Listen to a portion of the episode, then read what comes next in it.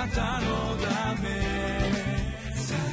遠くより近くへ。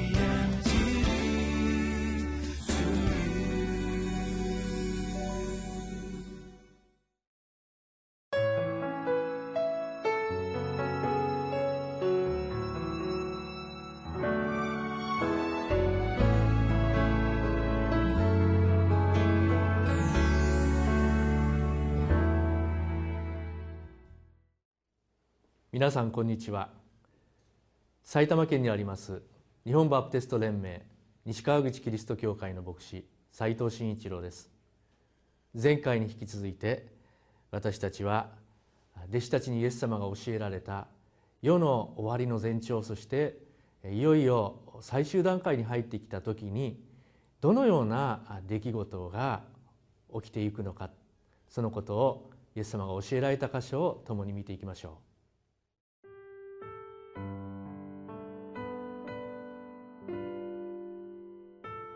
マタイの福音書24章29節から35節だが、これらの日の苦難に続いてすぐに、太陽は暗くなり、月は光を放たず、星は天から落ち、天の万象は揺り動かされます。その時、人の子の印が天に現れます。すると、地上のあらゆる種族は悲しみながら人の子が滞納と輝かしい栄光を帯びて天の雲に乗ってくるのを見るのです。人の子は大きなラッパの響きとともに見つかいたちを使わします。すると見つかいたちは天の果てから果てまで四方からその選びの民を集めます。一軸の木から例えを学びなさい。枝が柔らかになって葉が出てくると夏の近いことがわかります。そのようにこれらのことのすべてを見たらあなた方は人の子が戸口まで近づいていると知りなさい。誠にあなた方に告げます。これらのことが全部起こってしまうまでは、この時代は過ぎ去りません。この天地は滅び去ります。しかし、私の言葉は決して滅びることがありません。このマタイによる福音書の24章の出来事というのはこれはいよいよ世の終わりの最終段階にどのようなことが起きるのかということが語られているところではありますがこのマタイによる福音書の一つの特徴としてここでもよく表れてるんですけどもその時その時その時という言い方でこの物語が何度も繰り返し語られていくんですね。ですからこれは全てがこう順番に起きていくということではなくてこの世の終わりの時にこういうことが起きていくんだよ世の終わりの時にこういうことも起きていくんだよむしろそういうふうにですねあの理解していくことが大事だろうと思います。順番に全てが起きていくんじゃなくてどうやらここを読んでいっていてもですねこのしばらく話したらまたもう一回元に戻って同じ場面から話していくというようなそのような場面もありますからこの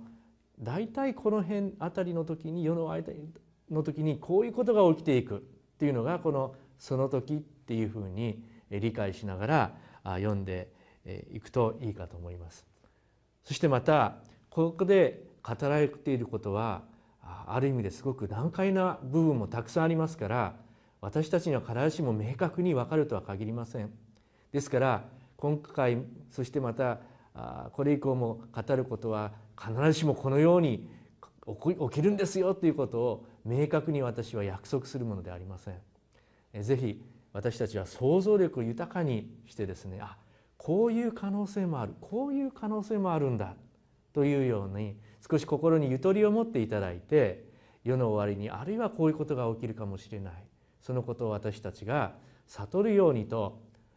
あらかじめ神様がイエス様を通して語ってくださっている言葉だとして受け止めていきたいと思うんです。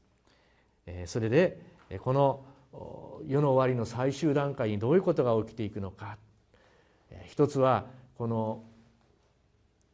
もう世界中が暗くなってしまう太陽が見えなくなって月の光も放たないおそらくこれはこのもう何かの影響でもう空全体がもう煙で満ちてしまうようなことを考えてもいいのかもしれません。もはや太陽光ですとか月の明かりがまともに届かなくなるようなそのような状況ですね。そして、えー、星が天から落ちてくるこういう描写も面白いと思いますが実際に流星とかそういったものがですね次々にこの地上に降りてくる落ちてくるそのようなことかもしれませんね。でこの29節のすぐ後でまた30節で「その時」っていうふうにあるのが分かると思います。でこれはその後で起きる出来事とは限らなくてこの一連のことが起きるその同じ時期に人の子の印が天に現れるというふうに理解してもいいんじゃないかと思います。人の子の印っていうのは一体どんな印なんでしょうか、まあ、そのことを思うわけですね。ひょっとしたらあイエス・キリストを象徴する十字架のようなあ形がですね、天に、現れてくる、そのようなことを予想する人たちもおります。果たしていかがでしょうか。そして、えこれもそのそのような同じ時期の時にラッパのような大きな響きとともに、ね、見つかいたちを使わしして天使たちが天の果てから果てまで四方から選びの民を集めるとありますつまりこの時期になるとこのラッパのような響きが世界中に響き渡ってその時に世界中のクリスチャンたちが呼び集められるというわけですね。これは前回の箇所とも一緒に合わせて考えると一瞬にして起きていくことだというふうに考えられているそのような箇所ですね。瞬く間にそのことが一瞬にして起きる。それが映画にもなったことがありますけども「レフト・ビハインド」という映画があってその中ではもう世界中にいるクリスチャンが一瞬にしてその場所からいなくなるんですね。えー、そのために、えー、自動車を運転して運転手が急にいなくなったらどうなるんでしょうか。車が突っ込んでいきます。あるいは飛行機のパイロットが飛行機をしていたらその飛行機が墜落してしまって大勢の人たちがそれで死んだりあるいは大災害大惨事が世界各国で起きる。そのようにこの箇所からこの想像を豊かにして作られた映画などもありますが実際はどういうことか分かりませんがでもそういうふうなあ明らかにですねこれは神様の御業に違いない。分かるような仕方で神様がもう最後の警告のようにしてこの人類にこれはこの人類はこの世界を私が創造し私が救いへ導こうとしているんだ。今もう一度目を覚まして私の言葉に耳を傾けなさい。私の警告に耳を傾けて私の福音に耳を傾けてもう一度私に立ち返りなさいとそのように全人類に向けて福音が語られていく時となるようであります。32節には「一軸の木から例えを学びなさい」とあります。枝が柔らかになって葉が出てくると夏の近いことが分かります。これがこの一つのヒントになっているっていうんです。その時期というのはいつかははっきりとは分かりませんけれどもこの箇所からいくと一軸というのは夏にですね葉っぱがこう開いていく、まあ、そういう木ですね。ですからこの、まあ、夏前ですね。ですからそのようなことが起きたらいよいよ近いですよっていうことはこの夏である可能性があるんじゃないだろうかと思います。前回の箇所でも20節のところでですね皆さんは冬にそのようなことが安息日にそのようなことが起きないように祈りなさいっていうふうな警告もありました。冬に起きないようにクリスチャンたちが祈ったとしたらみんな真剣に祈ったとしたらどうでしょうか。そしたらそれは冬には起きないからやはり冬とは正反対の夏頃に起きる可能性がある。このように読み解いていくとあるいは聖書が警告しているその具体的な季節という点では夏頃かもしれない。そのように受け取ることもできるかもしれません。このようなことが一つ一つ具体的に書いてあって私たちに備えていくようにと警告しまた教えてくれているのが実はマタイによる福音書の24章なんですね。本当は実際にどういうことが起きるのか分かりませんけれども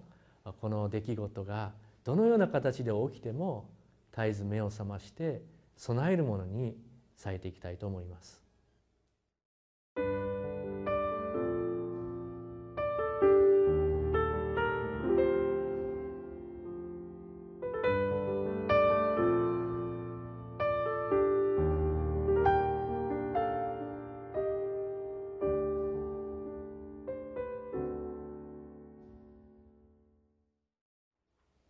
今日の出来事についてはキリスト教用語でイエス・キリストが再臨された時という言い方があります。そして再臨される時にイエス様はこの地上に来られるんじゃなくて空中で、え、そこで泊まられてそこにイエス様がいるとこにクリスチャンたちが一瞬のうちにですねそこに引き上げられてイエス様とお会いするというそのような考え方もございます。どのような形であるにしてもイエス様は世の終わりの時にキリストに従う者たちを一人残らずイエス様の身元へと引き上げてくださる。その約束を信じてご一緒に歩みたいと思います。お祈りしましょう。父なる神様あなたの約束の時がいつ来てもいいように備えることができる私たちにしてください。それまで少しでも多くの人たちにあなたのことを伝道していくことができますようにもお助けください。主イエス・キリストの皆を通してお祈りいたします。アーメン。